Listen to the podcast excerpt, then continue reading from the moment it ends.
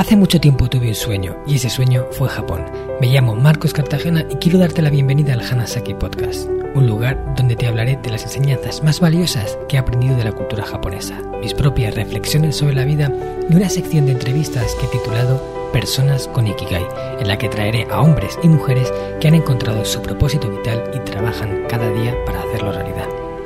Espero de corazón que disfrutes de los minutos que están por llegar y por último un breve mensaje en japonés que deseo algún día seas capaz de descifrar.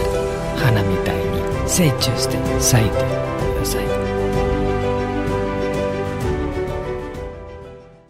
Hola a todos mis estimados oyentes de Hanasaki Podcast Creciendo con Japón. Okinawa no hyakusai iyo no hito no taido o shite ka? Os he preguntado en japonés si conoces las actitudes de los centenarios de Okinawa, esas actitudes que les ayudan día a día y de las cuales podríamos aprender. De esto habla el pilar número 9 del libro El sistema Hanasaki, el de actitud, porque dependiendo de cómo afrontemos lo que nos ocurre en la vida, los resultados que obtendremos cambiarán de forma sustancial. En el episodio de hoy te quiero hablar de cómo afrontar la vejez con entusiasmo es clave para vivir una vida larga y de la importancia que tiene sentirse siempre útil incluso a pesar de nuestra edad y de los pequeños problemas físicos que van apareciendo con los años. Son dos pequeñas cosas que albergan en su interior un gran poder. Pero antes de empezar el episodio, me gustaría anunciaros que el sábado 23 de abril, el día de San Jordi, estaré en Barcelona firmando libros en el stand de Plataforma Editorial, el sello con el que publiqué el sistema Hanasaki, los nueve pilares de Japón para una vida centenaria con sentido. Me podréis encontrar allí a las 18.00, o lo que es lo mismo, a las 6 de la tarde, en la calle Mallorca, a la altura más o menos del Hotel Condes de Barcelona. Sería genial que los que estéis por allí os acercarais a verme y así pudiera conocer personalmente a algunos de mis oyentes. Ya sabéis que en la firma tengo un detalle muy personal y me llevaré mis pinceles para ponerte tu nombre en japonés con tinta negra de agua y con mi sello escrito y tallado en kanji. Te espero con ilusión. Ahora ya sí, vamos con el episodio. El primer punto del que vamos a hablar es el de afronta la vejez con entusiasmo. ¿Y en qué consiste esto? Pues muy sencillo, consiste en cambiar nuestra actitud frente a la longevidad. Generalmente, en las sociedades occidentales, en España y en países de Latinoamérica, las personas tendemos a avergonzarnos de nuestra edad, incluso a echarnos años de menos, ¿verdad? Eso lo hemos oído todos. ¿Cuántos años tienes? Mm, y te dicen una edad inferior. O incluso te miran como con cara de... Eso, eso no se pregunta, eso es una pregunta como muy personal que no deberías de hacerme. ¿Por qué? ¿Por qué le tenemos ese miedo a la edad? ¿Por qué le tenemos ese miedo a envejecer o ese estigma a hacernos viejos? En realidad esa creencia estoy convencido de que nos impide disfrutar de la vejez y que nos impide realmente vivir una vida larga y plena. Porque el mensaje que le enviamos a nuestro cuerpo es que envejecer es malo, que no queremos ser viejos. Y si no queremos ser viejos, ¿qué quiere decir? Que a lo mejor es mejor morirse antes que hacerse viejo. O ideas similares. Sin embargo, en Japón yo percibí que ellos tienen una actitud diferente a, lo que es envejecer. Ellos se enorgullecen de hacerse mayores. No todos, pero muchos de ellos sí. Y lo celebran. De hecho, tienen diferentes cumpleaños como especiales para ir celebrando esos pasos que van dando hacia la longevidad. Allí ser centenario es eh, un gran logro. Y incluso hay personas que hasta se echan años con el fin de llegar o parecer más ancianos o, parecer que ya han llegado a los 100 años. Al contrario de lo que ocurre aquí. O sea, se echan años, no se, se quitan. Tenemos el ejemplo del cumpleaños de los 60. Los 60 es un cumpleaños que se celebra con el nombre de Kaandeki y significa una nueva etapa, significa un nuevo ciclo. Y es un momento en el cual es como si renaciéramos, como si volviéramos a empezar un ciclo de cero. De hecho, en el cumpleaños, los, protagonistas del evento, o sea, las personas que llegan a los 60 años, tienen la costumbre de ponerse una vestimenta que se llama Chan Chan Ko, que está asociada a los niños recién nacidos en Japón. En, Japón a los recién nacidos los llaman Akachan. Akachan es como bebé recién nacido.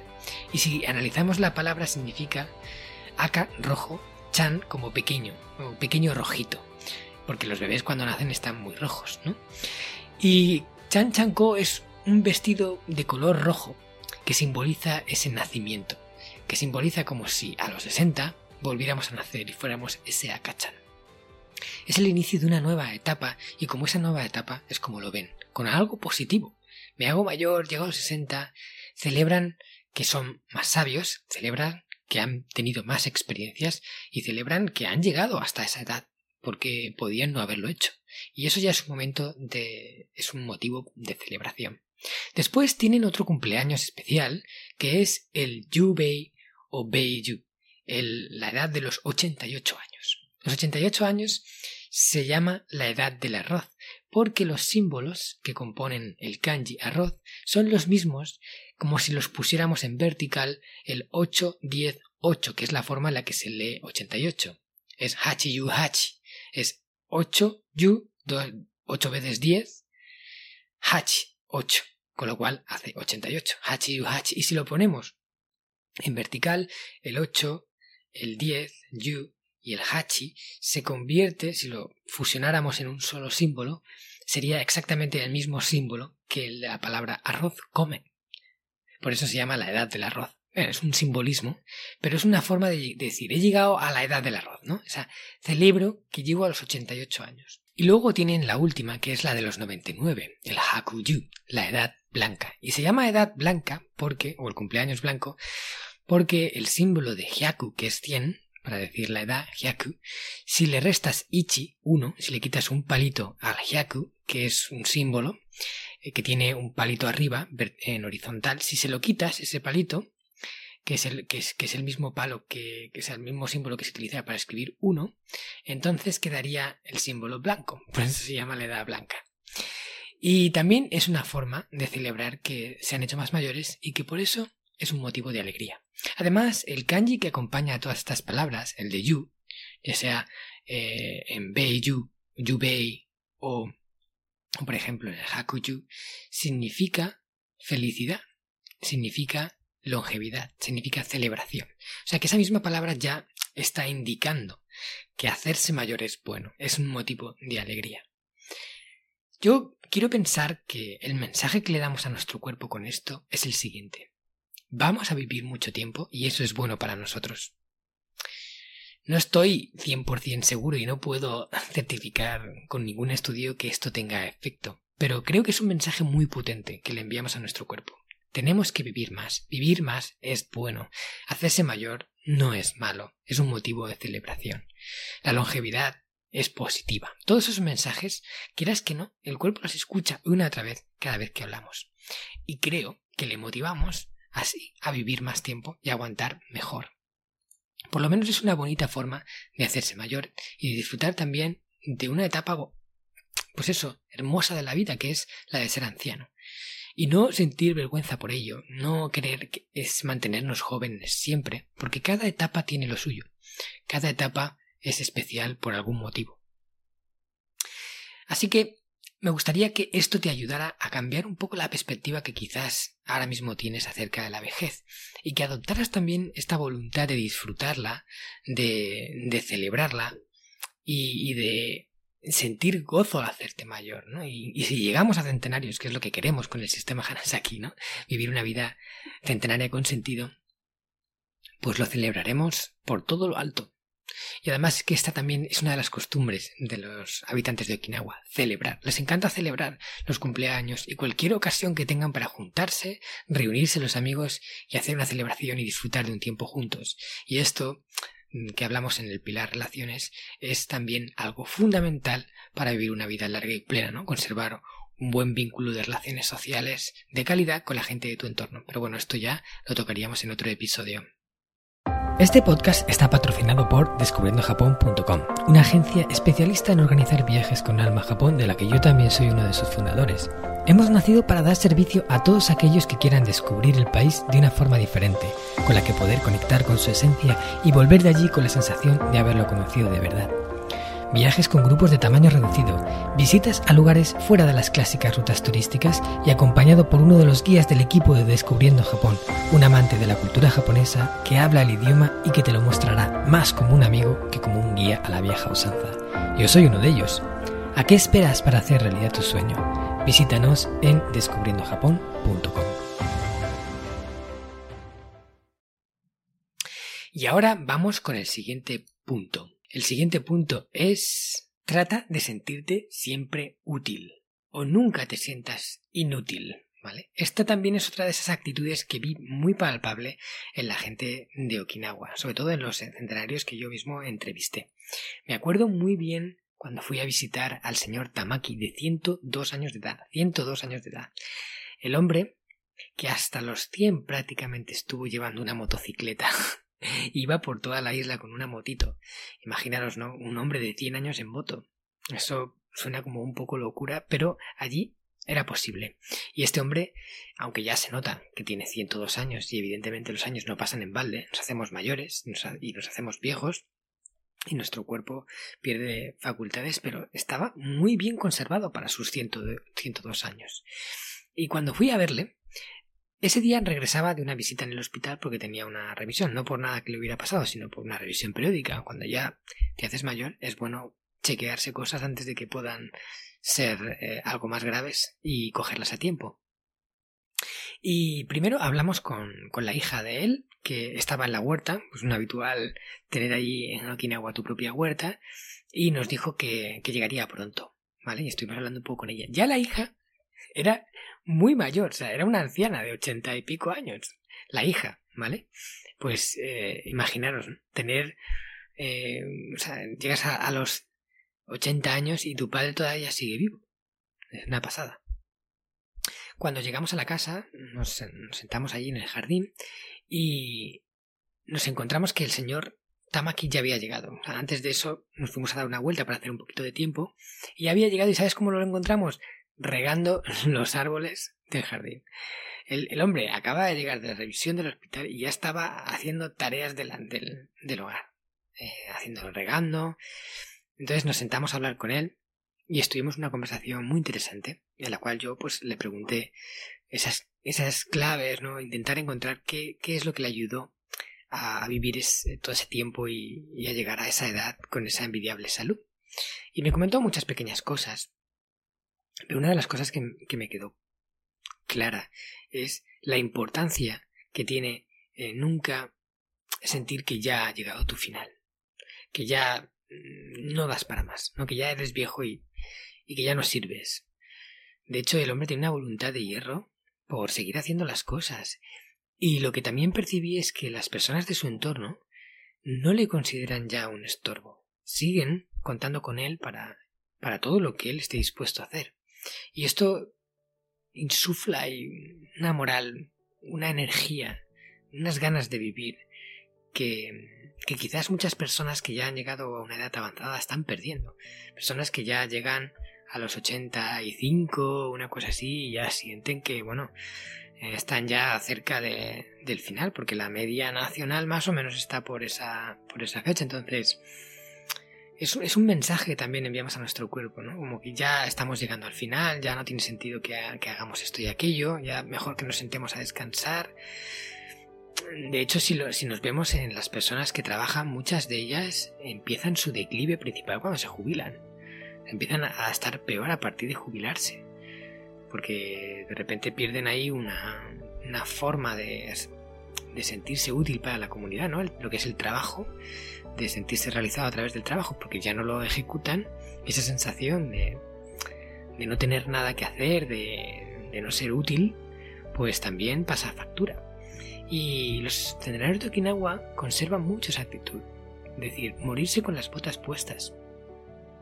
Y que los demás también lo sientan. Yo incluso hubo un momento en la, en la entrevista que, quizás le, no sé, me insinué sin querer que, a lo mejor ya era muy mayor para hacer todas estas cosas y bueno, no veas, eh, no, se, no enfadó conmigo, pero, pero vamos, me miró como diciendo, aún me queda mucho, mucho trayecto por delante.